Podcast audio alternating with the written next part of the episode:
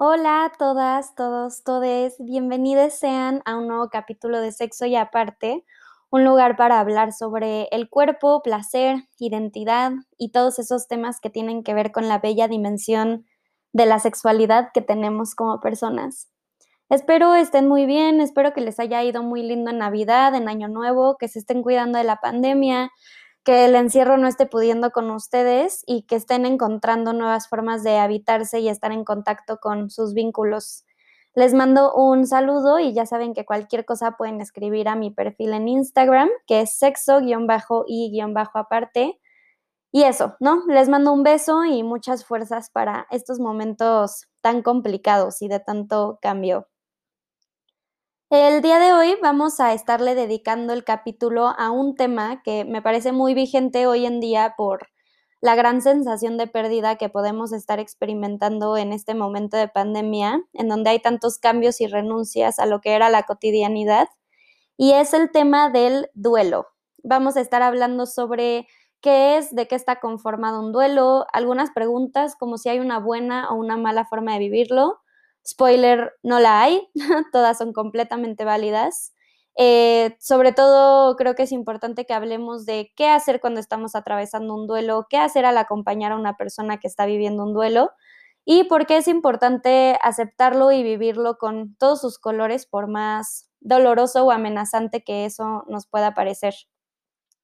Me parece un tema también muy vigente porque no sé ustedes qué piensen y desde su trinchera cómo es que lo vivan, pero a mí en lo personal algo que me ha cansado mucho esta pandemia es encontrarme en redes sociales estas páginas que se dedican, entre comillas, a la salud mental, que nos están invitando todo el tiempo a estarle viendo el lado positivo a las cosas, a estar en contacto con bienestar, en cuáles son las maneras de no sentir ansiedad, en cómo no estar tristes. Y desde mi mirada como psicóloga es algo que me preocupa porque pareciera que la única forma que estamos proponiendo o el lugar desde el cual estamos invitando a las personas a vivir procesos que son dolorosos, vienen desde la negación de ciertas emociones que son bien importantes, pero que no se sienten bien, o formas para bajar la intensidad con las que la vivimos, ¿no? También me preocupa que siento que como sociedad somos muy intolerantes a ver a personas que están tristes, que están enojadas, en nuestro modelo de salud mental como colectivo o yo qué sé, y las formas en las que acompañamos a las personas en procesos dolorosos no estamos educadas a poder tolerar, sostener o escuchar a alguien triste. Nuestra respuesta inmediata es, no estés triste, vas a ver que todo va a estar bien, vendrán días mejores. Y es que claro que van a venir días mejores, pero en ese momento lo que la persona que está sintiendo dolor necesita es que le validen su sentimiento y le digan que sí, que de hecho su situación es muy triste o que todo está de la chingada y simplemente acompañarla, ¿no? Las personas, más que necesitar una pastilla de la felicidad, necesitan saber que tienen el derecho de sentirse mal y que nadie va a intentar quitarles ese sentimiento. Cuando estamos en dolor, necesitamos también saber que no vamos a incomodar a las personas con este y que podemos estar tristes, enojadas, ansiosas, todo el tiempo que necesitemos sin que eso comprometa la relación que tenemos con nuestros otros vínculos, o sea, con nuestras parejas, las personas que viven en nuestra casa, nuestras amistades, etc. Entonces, cuando hablamos de duelo, es bien importante que tengamos esto en mente para no intentar ahorrarle a las personas el camino del dolor. Yo sé que lo que más quieres cuando ves a alguien pasarla mal, sobre todo a alguien a quien quieres mucho, es consolarla y quitarle un poco del dolor que está sintiendo pero lo que hay que hacer realmente es acompañar y sostener, no intentar quitarle lo que está viviendo porque esto es una enseñanza y es algo por lo que tarde o temprano todas vamos a pasar. Entonces no hay una buena o una mala forma de vivir el duelo, es un proceso que no es lineal y es un proceso único, tan único como la propia vida. Ningún proceso de duelo se parece a otro y por eso es que también vale la pena rescatar la idea de que no sirve de nada comparar tu proceso de duelo con el de alguien más. Recordemos que la constante comparación es un acto de autoagresión y cuando estamos en estos procesos es importante escucharnos a nosotras, ser nuestra propia brújula de bienestar para así poder, dentro de todo el dolor que existe, encontrar qué es lo que necesitamos y dárnoslo. Es importante que sepamos que por más que así parezca, el dolor no dura para siempre, los duelos se superan y las personas tenemos la capacidad de vincularnos de manera significativa en todo momento de nuestra vida El otro día me salió un post bien bonito que decía algo así como que qué emoción todas esas personas que no he conocido en mi vida y que van a llegar. Y no les digo esto para apaciguar el dolor del duelo, pero sí para que cuando estén en el hoyo de la tristeza amarga en la que piensan que nada va a ser igual después de la pérdida que tuvieron, se acuerdan de que la vida está pasando todo el tiempo y los finales a veces, sé que va a sonar muy cursi lo que les voy a decir, pero realmente sí son nuevos comienzos. Entonces, quizás solo es cuestión de cambiar la narrativa y entender a las pérdidas como oportunidades para crecer y cambiar. La pérdida es movimiento y es importante que sepamos que nada es para siempre. Así que, ¿qué es el duelo? El duelo en sí es lo que sentimos cuando hay una pérdida. Esta pérdida puede ser el fallecimiento de una persona querida, una ruptura amorosa, un cambio de trabajo, de casa, una ruptura de amistad, un cierre de etapa, como pasar de la prepa a la universidad, y es parte natural de la vida. Es necesario y es un cambio que se debe de recorrer y no hay nada que podamos hacer para cambiarlo. La vida está llena de pérdida. El duelo es inherente a la vida. Podemos entenderlo como un cambio para crecer y sanar y transformarla en enseñanza, pero lleva tiempo. Es un viaje en el que van a haber varias paradas para llegar al destino final, el cual es estar de nuevo en sintonía con la integración de la experiencia a nuestro día a día.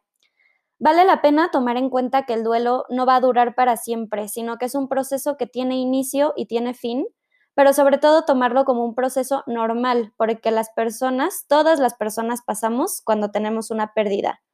Lo que hace el duelo tan duro es que es un cambio abrupto que nos lleva a tener que dejar algo que estaba establecido, que forma parte de nuestro día a día y nos gratificaba de muchas maneras. El duelo lo que hace es obligarnos a readaptarnos y reaprender a habitar espacios y personas. Y lo que nos hace sentir el duelo es un vacío que queda en el esquema vital y nos lleva a preguntarnos cosas como si vamos a encontrar otra vez algo que nos haga tan felices como eso que perdimos, o si vamos a dejar de estar tristes en algún momento, si las cosas pueden llegar a tener sentido otra vez. Nos lleva a una sensación de vacío que nos hace cuestionarnos qué estamos haciendo, por qué terminamos en el lugar en el que estamos ahora, qué pudimos haber hecho para cambiar el resultado de las cosas. Podemos sentir culpa, podemos sentir enojo, podemos sentir arrepentimiento.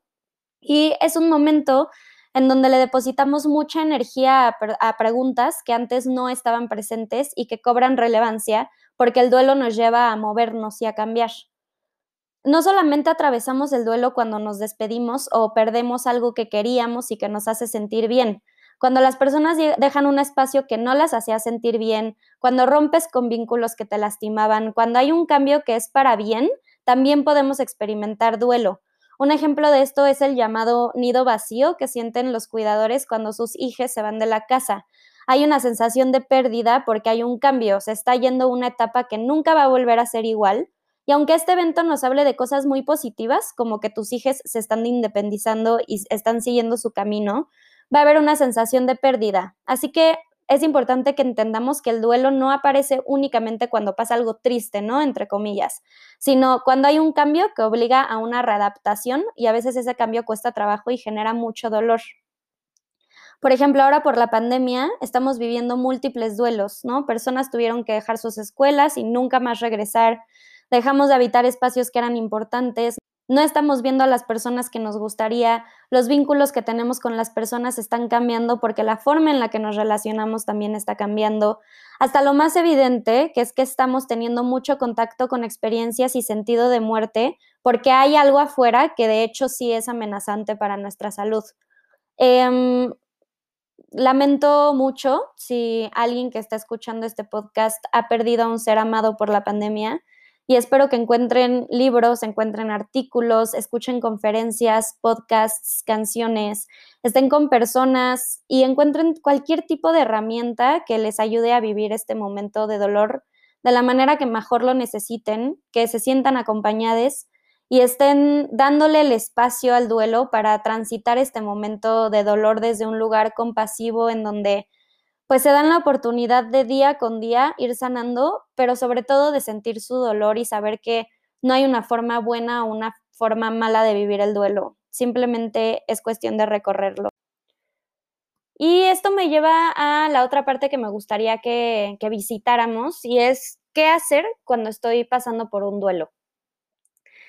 A lo largo del proceso del duelo eh, vamos a llorar, vamos a sufrir, van a haber unos días en donde nos sintamos muy bien y al siguiente día vamos a sentir que dimos dos pasos para atrás porque nos sentimos tristes otra vez.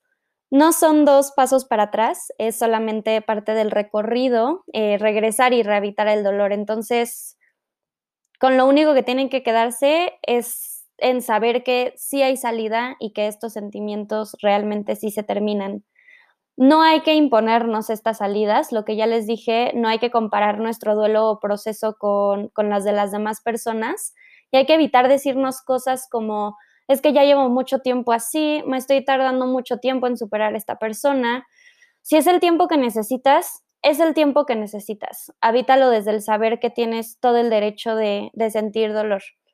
Lo que más necesitamos al principio de un duelo es a personas que nos escuchen para que podamos revisitar la experiencia una y otra vez. Yo creo que el duelo se vive como un trauma y una de las primeras cosas que tenemos que hacer para procesarlo es atravesarlo por el lenguaje.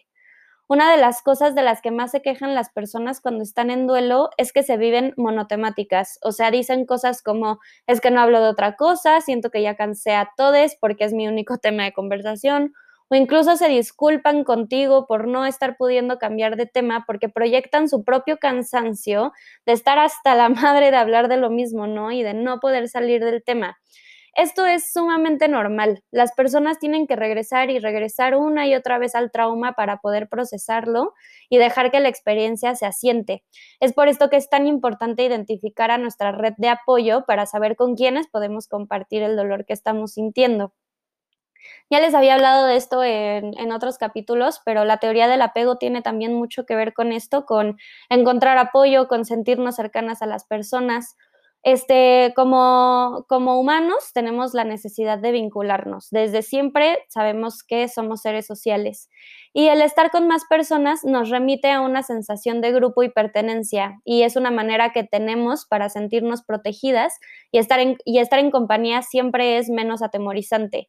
Es de esta forma que esto se va extendiendo a lo largo de nuestro desarrollo, de tal manera que cuando somos infantes, nuestra figura de apego son los cuidadores primarios y son ellos quienes cubren nuestras necesidades de cuidado, de aceptación, satisfacción de necesidades físicas, etc. Y conforme vamos creciendo, aparecen otras figuras porque nos independizamos y tenemos cada vez más capacidad de hacernos cargo de otras cosas de manera independientes, pero la necesidad de vincularnos es parte de nuestra naturaleza y está presente en todos los momentos de nuestro desarrollo. Buscar a las personas que queremos para que nos acompañen en el dolor tiene que ver con buscar sentido de seguridad. En los momentos de duelo es importante que las personas se reúnan porque es en este encuentro en donde operan dinámicas y afectos como la empatía, la compasión, el consuelo, etcétera, los cuales son altamente necesarios cuando estamos atravesando un momento de pérdida y dolor porque nos hacen sentir conectadas con las demás personas. Al mismo tiempo, obviamente hay momentos en los que necesitamos estar solas, ¿no? Necesitamos un espacio para organizarnos, para meditar qué es lo que necesitamos y cómo podemos pedirlo, conseguirlo es necesario que identifiquemos ambas necesidades, que respetemos los dos espacios, tanto los que son compartidos con las demás personas como los que decidimos darnos a nosotras mismas. Y algo que también me parece bien importante de cuidar cuando estamos en duelo es todo lo que justamente no es proceso de duelo. Tus actividades, tu rutina del día a día, el trabajo, la escuela, otra vez tus redes de apoyo. Es bien importante que en estos momentos nos comprometamos con algo que es trascendente, ¿Qué es lo que te gusta a ti en lo personal? ¿Qué le da sentido a tu día a día? Es importante reconectar con las pasiones y comprometerte con algo que tiene sentido. Por ejemplo, en el caso de las rupturas amorosas, esto es esencial. El procurar tus pasiones, el procurar tu placer, el procurar a tus otros vínculos hay un vínculo, hay un, hay un vínculo, ¿eh? hay un podcast que me recomendó una amiga muy querida que tengo, eh, que se llama Disfrutar del Amor. Lo hace una mujer que se llama Coral Herrera y así pueden encontrarlo en Spotify como Disfrutar del Amor. Y son puros capítulos en donde habla del amor romántico y hace hincapié en que las mujeres estamos educadas en el patriarcado para amar, para ser unas, como dice ella, entre comillas, unas junkies del amor y sobre cómo el amor funciona justamente como una droga y sobre cómo este mismo es uno de los únicos sentimientos fuertes que a las mujeres se nos permite en la sociedad sentir. Tiene justamente un capítulo del duelo y nos habla de lo difícil que es bajo el amor romántico sobrellevar una ruptura, ya que nos enseñaron que lo mejor que nos puede pasar en la vida es tener una pareja y de manera contraria, lo peor que puede pasarnos es estar solas. Entonces, la importancia de reconectar con tus pasiones, con tus espacios, con tu placer, es que apacigua o desmiente la idea de que si no tienes amor, entonces no tienes nada, que si no estás en pareja, estás sola y por lo tanto estás mal. Aquí tenemos que entender, estar sin pareja no es estar sola, es simplemente estar sin pareja. Y cuando estamos atravesando un duelo por ruptura amorosa, si no cuidamos estas pasiones, esto que es nuestro y de nadie más, claro que vamos a sentir un enorme vacío y claro que vamos a sentir que no hay salida porque toda nuestra energía estaba depositada en ese vínculo. Entonces, cuando estén en duelo, sobre todo por ruptura amorosa, reconecten con sus espacios y trabajen en cosas que le dan sentido a su vida. Cuando no somos fieles, y nos escuchamos, estamos haciendo un trabajo interno en el que nos liberamos de la sensación de que nos falta algo. Y también es necesario tener presente que las ganas de reinvertir en nuevos vínculos va a llegar. Tiene que ver con saber que no vamos a volver a vivir lo que vivimos con esa persona, pero tenemos la capacidad de integrarlo a una experiencia que recordamos de manera objetiva y con amor. Creo que desapegarnos de las cosas es hacer las paces con la idea de que la pérdida va a estar presente todo el tiempo. Entonces, es mejor abrazar la idea de que vamos a estar constantemente en, la vida perdiendo cosas, en lugar de aferrarnos a, a dinámicas de dependencia por miedo a sentirnos vacías. La pérdida es inevitable y si el duelo algo nos enseña es que podemos atravesar una pérdida sin vivirla como una muerte propia. Y algo que también me parece como muy importante abordar es, bueno, ¿qué hago yo si estoy acompañando a una persona que está en duelo? Me parece que lo primero que tienes que tener es mucha, mucha, mucha paciencia. Tienes que saber que la persona va a sentirse bien un día y mal, mal y ¡ah! Lo siento, Mix. Eh, eso, ¿no? Tienes que saber que la persona va a sentirse bien un día y mal el otro, que va a hablar de esto repetidas veces, quizás tiene comportamientos extraños o incluso autodestructivos. Muchas veces las personas que están en duelo tienen este tipo de comportamientos como una manera quizás no tan hábil, ¿no? De comunicarle a la otra persona lo mucho que les está doliendo la situación por la cual están pasando. En todas las relaciones creo que es muy importante, obviamente, la reciprocidad y acompañar a alguien que está pasando por mucho dolor puede ser muy desgastante porque por lo general manifiestan actitudes o sentimientos que no se sienten bien y que son muy difíciles de acompañar. Y también podemos llegar a sentirnos cansadas porque la persona no tiene tanta energía para cuidar el vínculo que tiene contigo como acompañante, lo cual puede llevarnos a sentir como no tan valoradas o que no hay tanta reciprocidad, ¿no? Entonces, creo que lo importante es que haya mucha comunicación y que intentes en medida de lo que se pueda y sin dejar de lado tus propias necesidades, entender que lo que la persona hace o no hace no es personal y no tiene nada que ver contigo. Está buscando cualquier forma de dejarse de sentir cómo se siente y es importante tomar en cuenta que la persona está en mucho dolor y a modo prácticamente de supervivencia va a hacer lo que está en su poder para dejar de sentirlo hay que evitar hacer comentarios como que todo va a estar bien, que se liberó de algo que le hacía daño, que vea la parte positiva, que va a poder encontrar la felicidad, que no vale la pena estar así de triste. Aunque muchas veces esto es cierto, e incluso yo se los he dicho en este capítulo, que eventualmente todo va a estar bien y va a sentirse mejor. Y a ver, no paréntesis, tampoco está mal apapachar a la persona, pero hay que tener muy en mente que lo que la persona necesita es que la escuchen y la validen. Entonces, Pregunta qué necesita en vez de decirle qué podría necesitar. Hazle saber qué puede buscarte si necesita algo. Invítala a que te cuente cómo se siente, por más doloroso o desagradable que esto parezca. Hazle saber que no es una mala persona por estar sintiendo enojo, tristeza, por querer estar sola. Y sobre todo intenta no satisfacer tus propias necesidades por medio del duelo de la otra persona.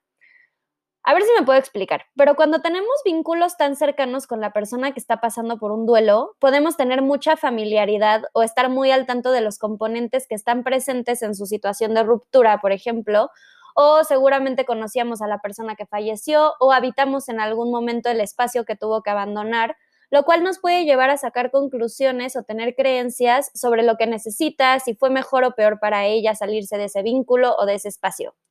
Opiniones siempre vamos a tener. Y quizás nuestra lejanía con la experiencia que está viviendo la otra persona nos puede dar un poco más de objetividad, lo cual se traduce en soluciones sencillas que podemos darle para, para suavizar su dolor.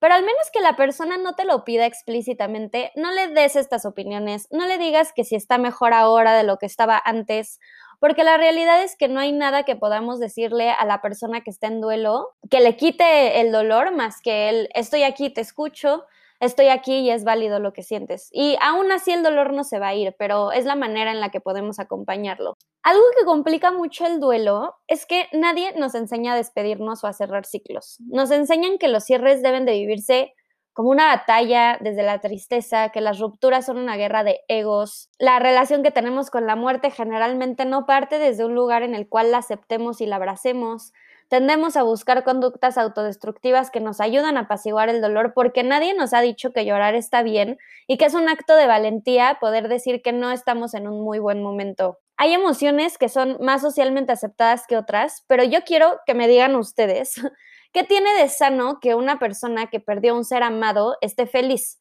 Pedirle a alguien que tenga estas emociones que socialmente eh, aceptamos más cuando está pasando por un momento doloroso es completamente contradictorio. Lo sano en un duelo es pasarla mal, pero en esta sociedad eso no es opción. O sea, tenemos pastillas para todos los tipos de males, no aguantamos la, la, frustración, los temas que nos son difíciles de abordar como la sexualidad o la muerte se viven con miedo, con culpa, con vergüenza. Entonces pensemos en que los sentimientos son parte de nuestra condición como personas y tienen características que es importante que reconozcamos. Es mucho más sencillo identificar que estamos tristes por una situación y llorar, que estamos enojadas y mentar madres, que sentimos mucho miedo y mostrarnos un tanto resistentes a cierta situación, a estar buscando salidas que funcionan como bombas de escape para complacer a las demás personas con nuestros sentimientos. Les quiero invitar a mandar a la chingada la incomodidad que puede generar su tristeza en las demás personas, a mandar a la chingada la idea de que quienes lloran son débiles, a tener tanto miedo a enojarnos con alguien que nos hizo daño. Abracen sus emociones y las de sus seres queridos. Y si sienten que están estorbando a alguien con lo que sienten, ahí no es Chávez. Váyanse. Por favor, dense el chance de estar con personas que los aceptan y que las hacen sentir amadas es eh, uno de los mayores actos de autocuidado que podemos tener. Entonces, dense la oportunidad de dejarse acompañar por las personas que aman cuando están atravesando un momento de duelo. Tomen al duelo como una oportunidad que les está dando la vida para comunicar lo que necesitan y nombren con todas sus palabras lo que sienten. Y vámonos ya de última en este orden de ideas con lo de poder identificar qué es lo que estamos sintiendo a las famosas etapas del duelo que seguramente han escuchado. Quiero hablar de ellas porque siento que se han malinterpretado a lo largo del tiempo y sepan que muchas teorías proponen otras etapas. Yo voy a hablar de la más famosa, que es la que propuso Elizabeth Kubler-Ross, no sé si han escuchado. Estas etapas son negación, ira, negociación, depresión y aceptación. Y creo que con lo que quiero que se queden es que sepan que estas etapas no son lineales, eh, no es como que te dura dos semanas la negación y luego dos semanas la ira y luego llega la depresión. No, llegan en diferente orden y no hay un tiempo exacto en el cual las vivamos. Algunas vas a vivirlas incluso con más intensidad que otras y esto es completamente normal. Y también me gustaría que nos quedáramos con esta idea de que las etapas no están para decirnos cómo sentirnos ni cuándo sentirnos.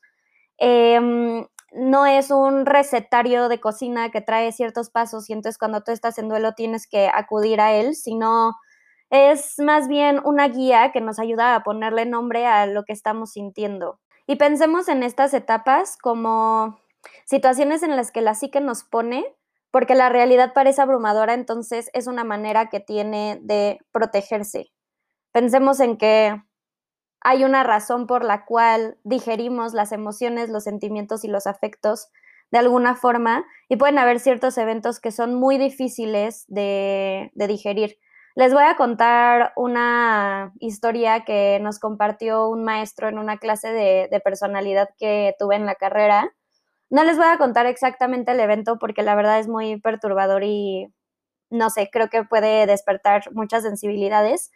Pero el punto es que estábamos hablando de la psicosis y este maestro nos contó de un paciente que tuvo, que entró en un brote psicótico por algo muy fuerte que vivió, presenció algo muy violento que le hicieron a su hija, al grado en el que esa hija terminó muerta. Tuvo un brote psicótico y lo que nos estaba intentando explicar es no intenten entender los procesos por los que las personas pasan mentalmente como buenos o malos, sino hay que entender para qué está haciendo esto. Y la razón por la cual entró antes en un brote psicótico es porque pasar al lenguaje lo que le acababa de suceder resultaba sumamente amenazante para su psique. Entonces, se desconectó completamente. No se trata de, ah, ¿qué, qué persona tan poco adaptativa porque tuvo un brote psicótico al presenciar eso. No, o sea, fue más bien una manera que tuvo de defenderse ante algo que estaba viviendo que le resultaba tan impactante. Entonces, con las etapas, pues funciona un poquito así. Eh, son maneras que tenemos de protegernos ante sentimientos que nos pueden parecer muy abrumadores y que necesitan de cierto tiempo para que puedan asentarse. Entonces, eh, la primera es la negación y a diferencia de cómo podría entenderse la negación, esta no tiene que ver con concretamente no querer aceptar la pérdida. Sí hay mecanismos que la niegan, claro, pero lo que está pasando no es por una cuestión de actitud, no es que la persona diga como, no, me vale madre, yo no quiero aceptar que esto me está pasando, sino que tiene que ver con literalmente no poder creerlo, es un estado en el que se pone la psique no va por el lado de no querer ver algo, no es una voluntad que la persona tome en donde está optando por no querer ver la realidad. Va más allá de no querer y hay que entender por qué las personas pueden entrar en negación, para qué funciona la negación. Cuando recién entramos en duelo, la mente no puede asimilar por completo que ya no vas a volver a ver a esta persona o que ya nunca regresarás a una etapa. Esta idea es muy difícil de integrar de la noche a la mañana y la negación es la manera que tiene la psique de protegerse ante una realidad que le parece amenazante y es esta etapa la que nos ayuda a sobrevivir el duelo de manera inicial, ya que dejar entrar todos los sentimientos de un golpe sería emocionalmente abrumador. Es la primera forma que encontramos para podernos distanciar momentáneamente de este dolor que estamos sintiendo y ayuda a solidificar la pérdida, ya que la psique no puede integrar de un día a otro lo que significa la pérdida a nivel emocional. En la etapa de negación eh, hay preguntas como si esto es cierto, ha pasado realmente, estoy en un sueño, es una etapa en donde la persona cuenta la historia una y otra vez, por esto que les estaba contando hace rato de tener que repetir y repetir y revivir y revivir para poder entender qué es lo que está pasando y recoger los pedazos de algo para ver si le encuentra forma y poder explicarse cómo terminó en el lugar en el que se encuentra. Por ejemplo, cuando fallece una persona, sus seres queridos no pueden creer al principio que nunca más la van a volver a ver Racionalmente lo saben. Si tú les preguntas, ¿apostarías tu vida porque esta persona regresa mañana? Te van a decir que no, porque saben que está muerta. Pero emocional y mentalmente siguen haciéndose preguntas y cuestionándose si es real lo que están viviendo, si están en un sueño y fantasean con la idea de que no sea real la noticia que acaban de recibir. Entonces, la negación es eso, como la primera instancia en la que se pone nuestra psique, por decírselos de alguna manera, para poder apaciguar el trauma, tal cual. Después llega la ira. La ira es eso, tal cual, enojarte, sentir mucha rabia por la situación que estás pasando y se presenta de muchas formas. Puedes tener ira hacia el ser querido, puedes tener ira hacia ti misma. En el caso de una persona que falleció por enfermedad, puede presentarse como ira hacia los médicos que la estuvieron atendiendo. Y en esta etapa puedes llegar a culpar a las demás personas por lo que pasó. Y esto no, o sea, esta culpa, esta ira, lo que dices sobre la otra persona, si es que estás muy dolida no tiene por qué ser lógico ni válido. Lo importante es controlar los episodios de ira para no lastimar al vínculo o a nuestras redes de apoyo, pero sí platíquenlo. Este, yo creo que si cuentan con una red de apoyo en donde se sienten aceptadas y en donde pueden decir realmente qué es lo que necesitan, hay pocas cosas que puedan decir que a las demás personas las vayan a asustar. Si tienes una red de apoyo en donde se sabe que lo que estás atravesando es un episodio de ira en donde vas a sentir muchas cosas que quizás no están tan bien colocadas, pero las estás sintiendo y puedes decirlas. Eso es muchísimo más sano que guardarte la ira y decir es que no tengo el derecho de estar enojada, porque lo que no se dice se actúa. Entonces van a empezar a actuar su ira y ahí es en donde sí pueden llegar a hacer daño a la persona que se separó de ustedes, a sus familiares que también están en duelo por la muerte de alguien, etcétera. Entonces, ustedes empútense, solamente encuentren con quiénes eh, y siempre pues bajo la nota al pie de que lo que están diciendo es por el resultado de un duelo y están en una etapa en donde lo que tienen que sentir es mucho enojo. Esta etapa, como, como todas las etapas, es un proceso necesario, eh, es curativo y es una de las emociones con las que estamos más habituadas a tratar. El enojo lo solemos elegir para evitar sentimientos más hondos y es lo que permanece hasta que estamos preparadas para en un futuro afrontarlos. Entonces, sé que estoy siendo un poco repetitiva, pero sí es muy importante que dejemos que las personas estén enojadas y las dejemos, pues como todos los sentimientos, que, los que las dejemos expresarlos. Dejar a alguien enojarse es decirle que la aceptamos, que tiene el derecho a inventar madres y decir cosas a veces muy culeras sobre la situación o la persona que les hizo daño, incluso sobre la persona que falleció, es bueno. Eh, no, la persona no es mala, eh, no está siendo vengativa, sino simplemente es un proceso normal por el cual está atravesando. Obviamente no se trata de hacerle daño a las personas, pero sí de reconocer que estás profundamente enojada con una situación en la que no quieres estar y que te parece muy injusta. Ya después eh, llega la negociación. Les digo, no es por tiempos, pero a lo que voy es, piénsenlo como que hay formas en las que la psique se siente más cómoda de tratar con las cosas. Entonces, la negociación lo que hace es ponerte a preguntar qué es lo que tú pudiste haber hecho distinto. ¿Qué tal si yo hubiera visto antes que esta persona se sentía mal y entonces hubiéramos ido antes al hospital? ¿O qué tal si no hubiera actuado de esta manera y entonces esta persona no hubiera terminado conmigo? La negociación de lo que viene acompañada es de culpa. Por esto que les estoy diciendo, en donde crees que tú pudiste haber hecho algo diferente para que la situación fuera distinta. Y es importante que esto no sea la columna vertebral sobre la que reparamos el daño que nos genera la pérdida, porque tiene que ver con entender que hay cosas que nos van a pasar y no hay absolutamente nada que podamos hacer para cambiarlas. Estaba leyendo un libro el otro día en donde te relatan la situación de un hombre que quedó viudo y la situación es así, él quería salir a caminar con su esposa y ella ese día no quería salir, pero él le dijo como no, es muy importante que salgamos porque así nos vamos a hacer el hábito de hacer ejercicio y tenemos que ser constantes, etcétera. La cosa es que salen a caminar cuando la esposa explícitamente le había dicho que no tenía ganas de caminar ese día y tristemente sucede un tragedión que es que los atropellan a los dos, él sobrevive pero ella muere. Los pensamientos que pasan por la cabeza de este hombre estaban llenos de lo mismo, ¿no? Si hubiera. O sea, siente una tremenda culpa por haber insistido en salir a caminar con su esposa porque de no haberlo hecho, ella seguiría con vida. Y en el hospital, cuando todavía no sabían si su esposa iba a sobrevivir o no, tenía pláticas con Dios en su cabeza en donde les decía como, por favor que no se muera, si vive me voy a convertir en la mejor persona del mundo, intentando hacer justamente, como dice esta etapa, una negociación entre aspectos de su día a día por la vida de su esposa.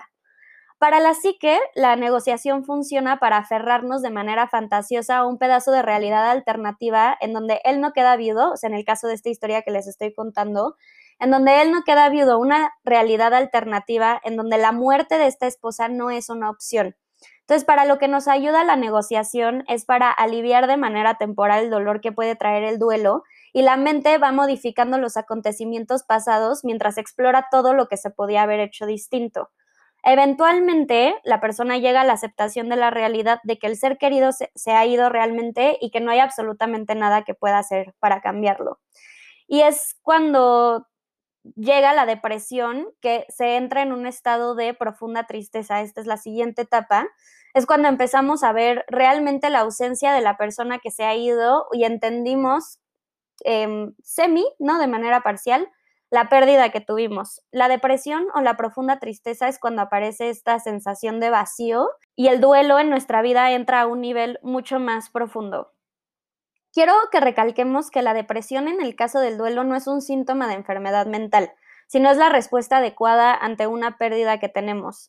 Muchas personas eh, piensan en tomar antidepresivos o medicarse para poder sentir un estado de bienestar más alto, pero es importante que las personas no se salten esta etapa y que no se patologice la tristeza de las personas. Como, les dije hace, como les dije hace rato, estar triste por una pérdida es lo sano. En el duelo la tristeza es un curso de la naturaleza para protegernos.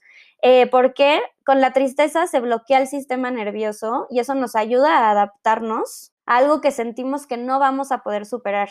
Y Kubler-Ross en su libro justamente nos habla de la, de la depresión. Me gustó muchísimo esta analogía como un visitante no deseado que llega a tocar tu puerta y la tienes que dejar pasar a fuerza, aunque haya llegado sin invitación, y tienes que sentarte con ella y le tienes que preguntar qué es lo que necesita, si se quiere tomar una taza de té y simplemente enseñarle en dónde está el baño porque ahí se va a quedar. Entonces debemos aceptar la tristeza como un paso apropiado que hay que tomar sin que este afecte nuestra calidad de vida de manera permanente o esté presente también, ¿no? De manera descontrolada. Pero siempre, siempre dejen pasar a la tristeza por más que sea pues un sentimiento que no nos encante. Acuérdense, me encanta hablar de Inside Out porque de verdad sí es una película que me gustó muchísimo, pero cuando Bing Bong eh, llora y después de llorar y después de desahogarse le dice a, a Tristeza como, ay, muchísimas gracias, ya me siento bien.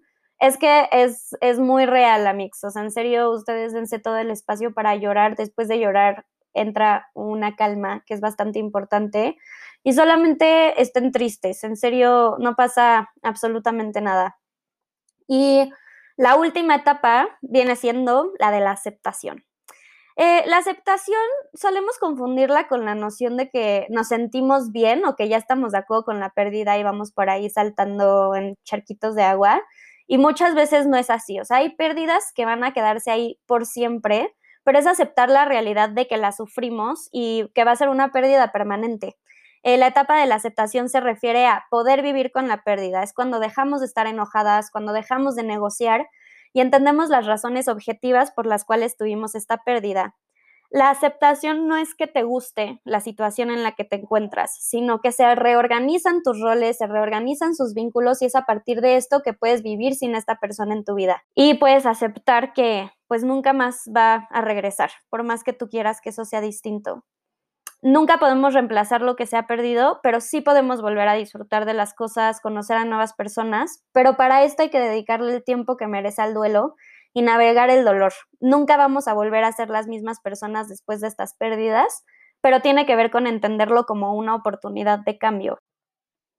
Y eso, Amix, ahí están las, las etapas del duelo, así es como una atraviesa estos momentos de dolor, obviamente con sus singularidades, porque como les dije al principio, pues el duelo se vive de manera única, tan única como la propia vida y la propia experiencia de, de la situación. Entonces, espero les sirva, eh, espero puedan identificarse un poquito con esto que les estoy intentando transmitir, en donde pues se den todo el tiempo de sentir lo que tienen que sentir y que entiendan sobre todo que están atravesando un proceso normal, solamente están dejando que el tiempo pase para poder sanar. Eh, antes de despedirme, les quiero compartir un cuento que la neta es súper cursi, güey, pero a mí me gustó buen, que se llama La isla de los sentimientos de Jorge Bucay. Este cuento me lo enseñó mi mamá la primera vez que me rompieron el corazón. O sea, me acuerdo que yo estaba destrozada, como sucede cuando tienes el corazón roto. Justamente empiezas en esta etapa, ¿no? Del duelo. Y algo que me sirvió muchísimo de esta plática que está diciendo, o sea, que tuve con mi mamá, fue que ella me dijo como, o sea, yo llegué y neta no podía terminarle de explicar en serio cómo me sentía. Yo sentía que estaba sola en esto y creo que es algo que acompaña al duelo, como sentir que nadie puede realmente entenderte. Y es un sentimiento, de hecho, bastante ad hoc porque sí, de hecho, la gente no puede llegar a entender qué es lo que estás atravesando porque nadie vivió ese vínculo como tú lo viviste. Y mientras yo le intentaba explicar, lo único que encontraba en mi mamá era como un entendimiento completo de la situación que yo decía, es que, ¿cómo estás entendiendo también qué es lo que me está pasando? Y ahí me di cuenta de que esto es algo como justo era la primera vez que me habían roto el corazón y yo nunca había sentido algo así, algo que me funcionó muchísimo fue darme cuenta de que esto es algo que le pasa a todas las personas. O sea, yo no era especial, por así decirlo, sé que suena medio culero, pero que justo yo no era especial por estar pasando por un duelo y encontré muchísima paz en la idea de que todas las personas en algún momento van a sufrir una pérdida. Entonces me sentí menos sola y pude como simplemente aceptar y darme cuenta de que esto que estaba sintiendo y esta tristeza que yo entendía como tan poco adaptativa de mi parte, de hecho era muy normal. Y justo me leyó este cuento, que les repito, se llama La isla de los sentimientos de Jorge Bucay, y dice lo siguiente. Eras una vez una isla donde habitaban todos los sentimientos, la alegría, la tristeza y muchos más, incluyendo el amor. Todos los sentimientos estaban allí. A pesar de los roces naturales de la convivencia, la vida era sumamente tranquila, hasta previsible. A veces la rutina hacía, que el aburrimiento se quedara dormido, o el impulso armaba algún escándalo. Otras veces la constancia y la convivencia lograban aquietar el descontento. Un día, inesperadamente para todos los habitantes de la isla, el conocimiento convocó a una reunión. Cuando por fin la distracción se dio por enterada y la pereza llegó al lugar de encuentro, todos estuvieron presentes. Entonces el conocimiento dijo, Tengo una mala noticia para darles. La isla se está hundiendo. Todas las emociones que vivían en la isla dijeron, No, ¿cómo puede ser si nosotros vivimos aquí desde siempre? Pero el conocimiento repitió, Sí, pero la isla se está hundiendo. Pero no puede ser, quizás estás equivocado. El conocimiento nunca se equivoca, dijo la conciencia, dándose cuenta de la verdad. Si él dice que se hunde, debe ser porque se hunde. Pero entonces, ¿qué vamos a hacer ahora? preguntaron los demás. Entonces el conocimiento contestó, por supuesto cada uno puede hacer lo que quiera, pero yo les sugiero que busquen la manera de abandonar la isla. Construyan un barco, un bote, una balsa o algo que les permita irse, porque el que permanezca en la isla va a desaparecer junto con ella. ¿No podrías ayudarnos? preguntaron todos porque confiaban en su capacidad. No, dijo el conocimiento. La previsión y yo hemos construido un avión y en cuanto termine de decirles esto, volaremos hacia la isla más cercana. No, pero entonces, ¿qué será de nosotros? dijeron los sentimientos. Dicho esto, el conocimiento se subió al avión con su socia y llevando de polizón al miedo, que no es sonso y se había escondido en el motor, dejaron la isla. Todas las emociones, en efecto, se dedicaron a construir un bote, un barco, un velero, todas salvo el amor. Porque el amor estaba tan relacionado con cada cosa de la isla que dijo, es que para mí dejar esta isla, después de todo lo que viví aquí, ¿cómo podría yo dejar este arbolito, por ejemplo? Es que nosotros compartimos tantas cosas. Y mientras las emociones se dedicaban a fabricar el medio para irse, el amor se subía a cada árbol, olía cada rosa. Se fue hasta la playa y se revolcó en la arena como solía hacerlo en otros tiempos. Tocó cada piedra y acarició cada rama. Al llegar a la playa, exactamente al lugar desde donde el sol salía, su lugar favorito, quiso pensar con esa ingenuidad que tiene el amor. Bueno, quizás la isla solamente se hunda por un ratito y después resurja, ¿por qué no? Y se quedó días y días midiendo la altura de la marca para revisar si el proceso de hundimiento no era reversible, pero la isla se hundía cada vez más. Sin embargo, el amor no podía pensar en construir nada, porque estaba tan adolorido que solo era capaz de llorar y gemir por todo lo que perdería. Se le ocurrió entonces que la isla era muy grande y que aun cuando se hundiera un poco, él siempre podría refugiarse en la zona más alta. Cualquier cosa era mejor que tener que irse. Una pequeña renuncia nunca había sido un problema para él. Así que una vez más tocó la piedrecilla de la orilla y se arrastró por la arena y otra vez se mojó los pies en la pequeña playa. Luego, sin darse cuenta demasiado de su renuncia, caminó hacia la parte norte de la isla, que si bien no era la que más le agradaba, era la más elevada, y la isla se hundía cada día un poco más, y el amor se refugiaba cada día en un lugar más pequeño. Después de tantas cosas que pasamos juntos, te odio, le reprochó a la isla, hasta que finalmente solo quedó una minúscula porción de suelo firme, el resto había sido tapado completamente por el agua. Recién en ese momento, el amor se dio cuenta de que la isla se estaba hundiendo de verdad.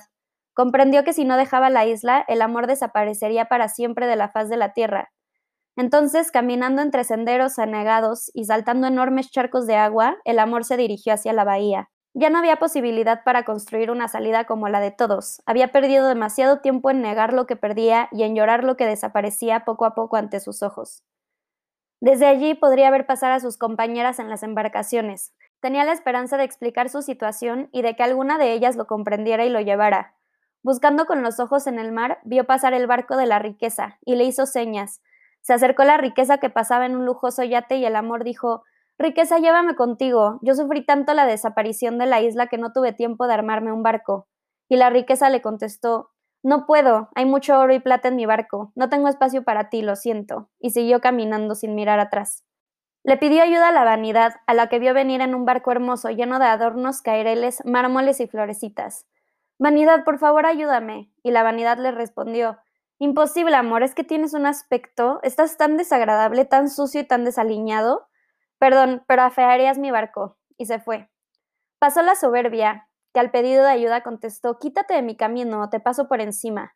Como pudo, el amor se acercó al yate del orgullo y una vez más solicitó ayuda. La respuesta fue una mirada despectiva y una ola casi lo asfixia. Entonces el amor pidió ayuda a la tristeza.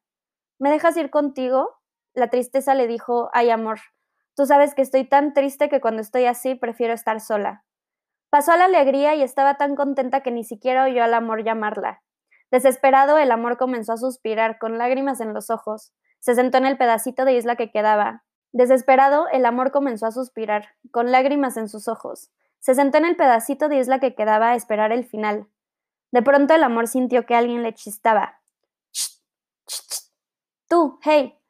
Era un desconocido viejito que le hacía señas desde un bote con remos. El amor se sorprendió. ¿Es a mí? preguntó, llevándose las manos al pecho. Sí, sí, dijo el viejito, es a ti, ven, sube a mi bote, rema conmigo, yo te salvo. El amor lo miró y le quiso explicar. Es que lo que pasa es que yo me quedé en esta isla porque ya entiendo, lo interrumpió el viejito sin dejar terminar la frase. Sube. El amor subió al bote y juntos empezaron a remar para alejarse de la isla. No pasó mucho tiempo antes de poder ver cómo el último centímetro de la isla se hundía y desaparecía para siempre. Nunca volverá a existir una isla como esta, murmuró el amor, quizás esperando que el viejito lo contradijera y le diera alguna esperanza. No, dijo el viejo, como esta nunca, en todo caso diferentes. Cuando llegaron a la isla vecina, el amor se sentía tan aliviado que olvidó preguntarle su nombre. Cuando se dio cuenta y quiso agradecerle, el viejito había desaparecido. Entonces el amor, muy intrigado, fue en busca de la sabiduría para preguntarle ¿Cómo puede ser? Yo no lo conozco y él me salvó. Todos los demás sentimientos no comprendían que me hubiera quedado sin embarcación. Pero él me salvó, me ayudó, y yo ahora no sé ni siquiera quién es. Entonces la sabiduría lo miró largamente a los ojos y le dijo, era el único capaz de conseguir que el amor sobreviviera cuando el dolor de una pérdida le hace creer que es imposible seguir. Es el único capaz de darle una nueva oportunidad al amor cuando parece extinguirse. El que te salvó amor fue el tiempo. Y pues, ah, qué bonito, ¿no? De verdad este cuento me encanta porque pues es eso, es que literal tú tienes que dejar que el tiempo pase, que las cosas sanen, te tienes que dejar estar enojado, tienes que pasar por muchísimos sentimientos que chance no se sienten tan bien, pero creo que lo único de lo que nos podemos agarrar cuando estamos en duelo es de que es un proceso que no dura para siempre, es un estado emocional en el que no vas a estar toda la vida y lo único que hay que hacer es abrazarlo y atravesarlo porque Así es la manera en la que puedes salir de esto. Y eso sería todo de mi parte en este capítulo. Eh, si están en duelo, si están pasando por una ruptura amorosa, eh, como ya les dije al principio, también lamento mucho si vivieron la pérdida de alguien cercano. Entonces ustedes tomen agua, coman bien, eh, pónganse en contacto con sus redes de apoyo, sepan que no están solas y también aquí estamos para cualquier cosa en Sexo y Aparte. Muchísimas gracias por acompañarme en otro capítulo y nos vemos hasta la próxima.